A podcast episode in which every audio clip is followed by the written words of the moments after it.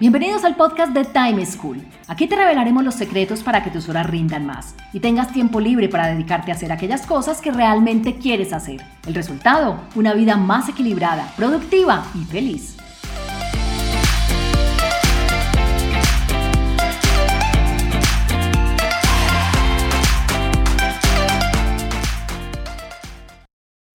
Hola, soy Juan Pablo Lema, un inquieto por la productividad y un estudioso del manejo del tiempo.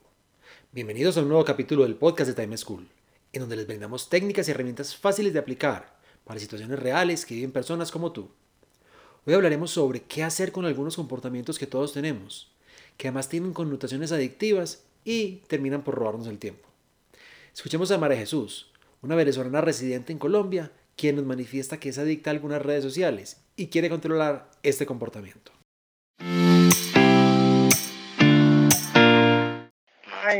Yo soy María Jesús, yo soy una compatriota venezolana, estoy aquí en Colombia y agradezco a los colombianos la hospitalidad que me han dado. Pero la verdad que tengo una pregunta para ti. Em, me gustaría saber cómo, tú recomiendas que maneje una, una adicción, una, sería una adicción a TikTok no puedo parar de ver los videos y me encantan. Y aprovecho para agradecerte. Yo, yo leo todo lo que tú escribes de, de Time School, que me gusta mucho, que te felicito. Bueno, primero quiero agradecer a María Jesús por sus amables palabras con respecto a nuestros contenidos. Es un gusto saber que le están siendo de utilidad para su vida. En Time School tenemos una cantidad infinita de venezolanos que nos siguen en nuestras redes y les tenemos muchísimo cariño. Así que un abrazo para todos ellos. Ahora, con respecto a la problemática que nos cuenta de su adicción a TikTok, eso es más común de lo que creemos. Miren, pero no estoy hablando de TikTok.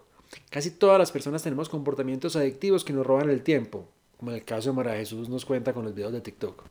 Sin embargo, la gran diferencia entre la mayoría de las personas y lo que María Jesús nos cuenta es que ella ya se dio cuenta de que era una adicción que ya tenía. Y ese es el primer paso para uno curar una adicción, darse cuenta de que la tiene. Ese paso es el más difícil y ella lo dio, así que ella nos dio una gran ventaja a los que aún no nos hemos dado cuenta. Pero las personas no somos adictos, como les dije, solo a las redes sociales. Hay muchas adicciones que nos quitan el tiempo y al final terminan por robarnos nuestro recurso más preciado. Lo peor es que creemos que no son adicciones, sino que son comportamientos positivos y ahí es donde tenemos que tener mucho cuidado. Por ello, para tratar esas adicciones que nos quitan el tiempo, les recomiendo tres cosas. Primero, identificar cuáles son nuestras adicciones que nos roban ese tiempo. Segundo, definir cuáles queremos cambiar y en qué medida queremos cambiarlas. Y tercero, establecer una red de ayuda externa para poder controlarlas. Miremos cada una de ellas en detalle. Cualquier proceso de cambio que uno vaya a emprender requiere siempre de dos cosas. La primera es tener un diagnóstico. Y la segunda, decidir que de todo lo que tenemos en ese diagnóstico, de esos resultados, queremos cambiar. Es como cuando uno va al médico. Lo primero que hace un médico es mandarle unos exámenes, hacerle unas pruebas, eh, unas mediciones para saber uno cómo está. Ese es el diagnóstico. Y a partir de eso, evaluarnos y decidir qué aspectos vamos a mejorar, qué aspectos vamos a cambiar en nuestra dieta, en nuestros medicamentos, en nuestros hábitos. Con el manejo del tiempo es exactamente igual cambiar, mejorar en la forma como manejamos nuestro tiempo no es una excepción a este proceso. Por esto, el primer paso para curar la adicción a cualquier tipo de comportamiento que nos roba el tiempo es hacernos ese diagnóstico. Es evaluar en qué es lo que gastamos el tiempo que no nos agrega valor en nuestras vidas. Un diagnóstico lo podemos hacer de muchas maneras. Lo podemos hacer con un test. Hay muchos disponibles en internet. Inclusive en Time School tenemos tests, tests disponibles eh, totalmente gratis para las personas. Otra forma de uno darse cuenta de ese diagnóstico es preguntándole a terceros, que nos cuenten en dónde creen que nosotros gastamos tiempo, teniendo conversaciones sinceras con personas que sean cercanas a nosotros y para las cuales nosotros seamos importantes. Otra forma es llevando una bitácora, llevando un registro de cada una de las actividades que realizamos en nuestros días, tan detallado como queramos, y hacer este registro por una, dos, tres semanas y después sentarnos a mirar en retrospectiva en qué gastamos nuestro tiempo y vamos a llevarnos unas sorpresas impresionantes de darnos cuenta, uy, yo no sabía que le dedicaba tanto tiempo a esto, yo no sabía que me demoraba tanto tiempo arreglándome por la mañana, no sabía que le dedicaba tanto tiempo a internet, a las redes sociales, a muchas cosas. Y ahí empezamos a encontrar patrones que nos van dando luces sobre esas adicciones, sobre esos comportamientos que nos roban el tiempo. Miren, hay muchísimas adicciones, sería casi imposible listarlas a todas, porque podría decirse que hay tantas adicciones como personas en el mundo. Lo que pasa con las adicciones es que primero, no todas nos afectan a todas las personas. Y segundo, así nos afecten o nos impacten, no todas lo hacen con la misma intensidad. Algunas de las adicciones más comunes o que afectan a la mayoría de las personas podrían ser, por ejemplo, ver series en televisión, sentarse a ver y a consumir Netflix y otro montón de series en línea y por streaming, fines de semana, por las noches. Otra adicción, por ejemplo, bien común es revisar WhatsApp personas que son desesperadas, cogiendo su celular cada 5 o 10 minutos viendo quién les escribió, qué hay por responder. No solo WhatsApp, las notificaciones en general del celular. Hay personas que son todo el tiempo viendo qué notificaciones hay, qué mensajes hay, quién les escribió, qué aplicación brincó. Hay otros comportamientos que tienen una connotación un poquito más positivos, porque uno cree que no le están robando tiempo, que no son unas adicciones, pero por ejemplo consumir información. Esas personas que están todo el tiempo buscando qué escuchar, qué leer, qué consumir. Organizar también es una adicción. Las personas que están organizando, limpiando aquí y allá, y lo que ya está limpio vuelven y lo limpian, y lo que ya está organizado vuelven y lo organizan, y les consume una gran cantidad de tiempo dedicarse a esto. Hay personas adictas a comprar y se la pasan todo el tiempo buscando información de productos en Internet, yendo a mirar, a comparar, a revisar. Navegar en Internet no solo para comprar, también para buscar información, para buscar sitios nuevos, redes sociales, eh, sitios de noticias. Hay muchos eh, comportamientos en Internet que tienen esta característica o esta connotación de adictivos. El perfeccionismo también es una adicción y como esto nos consume un montón de tiempo de manera negativa y lo llevamos a un montón de ámbitos de nuestras vidas. Hay personas adictas a hacer ejercicio, a dormir. Miren, hay muchísimas. Aquí lo importante, como les digo, para poderlas identificar es revisar cuánto tiempo le dedica uno a cada uno de esos tipos de actividades que no están bien conectadas con ese norte, con esas metas, con eso que queremos lograr. Y aunque no hay un deber ser, no hay una normalidad, no es que para cada uno haya una cantidad de horas, un porcentaje de tiempo específico que uno deba dedicarle, uno lo que debe preguntarse es, ¿la cantidad de tiempo que le estoy dedicando a esto es lo adecuado? ¿Eso es de verdad lo que yo quisiera? ¿Podría dedicarle menos tiempo? Se me dificulta parar de hacer esta actividad, como es el caso de María Jesús con el TikTok. Si la respuesta a alguna de estas eh, preguntas los lleva a pensar que hay puede haber una adicción, ese es el proceso de identificación que debe uno hacer como primer paso.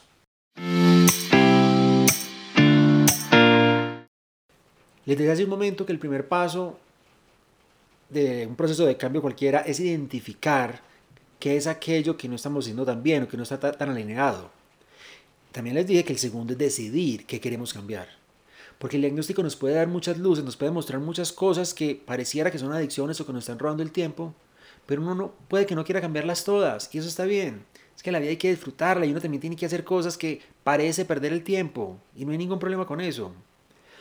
El tema es hacer esas cosas que nos dan placer, así no nos lleven a los objetivos de las metas, pero siendo conscientes de ellos, siendo conscientes del tiempo que le estamos dedicando, sin remordimientos. No simplemente que nos pongamos a hacer este comportamiento y le digamos, ay, se me fue el tiempo, ay, yo como perdí tantas horas o tantos minutos haciendo X o Y actividad. Pero si uno lo hace con conciencia, con la tranquilidad, no importa, es parte de disfrutar y de gozarse la vida. De todas las adicciones que uno identifica entonces que le roban el tiempo a partir de ese diagnóstico, el segundo paso es identificar cuáles de esas son las que, o una o varias, que queremos cambiar porque queremos que nos roben menos tiempo. Y preguntarnos, ¿de verdad estamos dispuestos a cambiar aquí? ¿Entendemos las implicaciones, los sacrificios, las renuncias que tendríamos que hacer si de verdad decidimos implementar este cambio? Yo les diría, no escojan muchas, no se pongan a hacer un cambio enorme, no se pongan a modificar todas sus adicciones. Escojan una o máximo dos. Cualquier proceso de cambio tiene que ser suave, en pasos pequeños, no puede ser abrupto ni drástico. Porque si uno hace un proceso súper abrupto, súper grande, cambiando muchas adicciones, va a ser mucho más difícil. Y el proceso también hay que disfrutarlo. Los grandes cambios que uno quiera lograr en su vida, tiene que hacerlos poco a poco. Y la forma de cambiar las adicciones es cambiando una a una, no todas al mismo tiempo. En el caso de María Jesús, seguramente puede que tenga más adicciones, no lo dudo. Ella por ahora ha identificado solo el tiempo que le dedica a TikTok, o por lo menos fue la única que nos mencionó que quería cambiar. Y eso está súper bien. Esa fue su escogencia. A partir de su diagnóstico, a partir de, darse, de su darse cuenta, decidió, es esta la que quiero cambiar. Entonces, también tengan en cuenta que entre menos metas, menos tareas. Y por ello, escoger una o máximo dos es mucho mejor. Finalmente, después de haber hecho nuestro diagnóstico y después de haber definido cuáles son esas adicciones que queremos cambiar, hay que establecer una red de ayuda. Miren, los comportamientos adictivos uno los tiene sin darse cuenta. Es por esto que son tan difíciles de curar. Porque uno tiene que trabajar una serie de elementos, que yo lo que llamo esto es como una red de ayudas externas, que por todos lados, en todo momento, nos esté recordando por medio de una cosa, por medio de una persona, por medio de un comportamiento, que estamos volviendo a caer en la adicción y de esta manera nos ayudan a superarla. Uno no puede hacerlo solo, hay que buscar ayuda. Algunas de los elementos que puede tener este esta ayuda, por ejemplo, son alejarse de personas que tengan la misma adicción, darse cuenta quién es cerca a mí, tienen este mismo comportamiento que yo quiero cambiar, que no quiero tener, y alejarme de ellos. Porque estar con ellos me va a generar la tentación de imitarlos, de hacer lo mismo, de tener temas para comentar alrededor de esto y voy a volver a caer en ella. Otra forma es buscar otras personas que tengan la adicción, pero que también la quieran curar. Entonces ya no es alejarnos de Dios, sino venga, hagamos un trabajo conjunto. Cuando uno hace esos procesos de cambio, de mejoramiento en compañía con alguien más, es más fácil porque uno se va dando ánimo, se va dando apoyo, va viendo como un reto, como una competencia sana entre los dos que es beneficiosa para ambos. Un comportamiento o un elemento más de la red de ayuda es evitar situaciones que lo lleven a uno a consumir, no solo personas, hay hechos, elementos, objetos, momentos que empezamos a identificar que cuando nos pasa esto, tratamos de evadirnos o de recurrir a la adicción. Entonces, evitar estos espacios o estas situaciones. Un elemento adicional es pedirle a amigos o familiares cercanos que cuando lo vean a uno consumiendo esa adicción o dedicado a ella, lo hagan caer en cuenta, porque quizás no estamos siendo conscientes o de que lo estamos haciendo o de todo el tiempo que les estamos dedicando. Evitar tentaciones directas. En el caso de María Jesús, yo le diría, elimine de su celular la aplicación de TikTok. No, es que no la quiero eliminar porque yo sí quiero disminuirlo, pero no eliminarla del todo. Tampoco hay problema. Entonces baje otra aplicación, que hay muchas en el mercado, inclusive gratis, que le restringen la apertura de algunas aplicaciones, en este caso TikTok, durante unas horas del día, o que además le limitan el tiempo máximo que le va a dedicar durante cada uno de los días y uno define cuánto tiempo va a ser. Entonces, evitar esas tentaciones. Quiero hacerlo, pero hay una aplicación que me controló, como que me dijo, no lo vayas a hacer, cuidado, esto va en contra de. Entonces, identificar qué otras tentaciones hay y yo cómo puedo eliminar y controlar para que yo no caiga en esa tentación que me va a consumir la adicción. Algo un poquito, digamos que más punitivo, es uno mismo ponerse multas o sanciones por incumplir el plan de mejora, por recaer, por saltarme las reglas que yo no me puse para superar la adicción. Entonces, darme sanciones como no salgo si no cumplo mis reglas o no va a ser algo que me dé placer como tomarme una copa de vino, comerme el chocolate que tanto me gusta o el helado que disfruto, alguna algún tipo como de represalia que uno diga, "Uy, no, no voy entonces a caer en la adicción para yo mismo no tenerme que castigar." Esto, por ejemplo, puede ser también, voy a, cada que lo haga, voy a poner un billete para ahorrar para un tema o para una donación en específico, en una alcancía o en una cajita. Que uno sienta que caer en la adicción nos costó algo y el cuerpo lo que hace, nuestro organismo, nuestro cerebro piensa, no, para no tener ese castigo, no lo voy a hacer y me ayuda a sentir que controlo la adicción. Y finalmente uno debe ir monitoreando cómo va avanzando, ¿Para qué? Para celebrar las pequeñas victorias, porque no solo es castigo, también es darnos cuenta que hacemos cosas, que puede que un día lo hagamos muy bien, que puede que un día no tengamos ningún comportamiento adictivo, que puede que un día disminuyamos el tiempo que le dedicamos a esa adicción. Y eso hay que festejarlo. Y eso me ayuda a ser consciente de que uno sí puede mejorar y que esto no es un proceso de pasar de ser súper malo a ser súper bueno de un día para otro, sino poco a poco ir avanzando. En conclusión, si quieren superar una adicción que les roba el tiempo, como lo quiere María Jesús con el tema de los videos de TikTok, deberían. Primero, identificar cuáles son esas adicciones que le roban el tiempo. Segundo, definir cuáles quieren cambiar y en qué medida quieren hacerlo. Y tercero, establecer una red de ayudas externas para poder controlar esa adicción. Recuerda que las adicciones que nos roban el tiempo es una situación que les pasa a todas las personas, así que no se sientan raros ni solos. Tampoco busquen ser perfectos. Simplemente mejoren cada día un poquito en aquello que van identificando que no les ayuda a llegar a ese lugar en donde quieren llegar en su vida. Eso es todo por hoy. Muchas gracias por escucharnos. Los espero en un próximo capítulo con más recomendaciones para que sean más productivos y felices. Chao. Encontrémonos en un próximo capítulo con una nueva situación y más recomendaciones para que seas más productivo y feliz.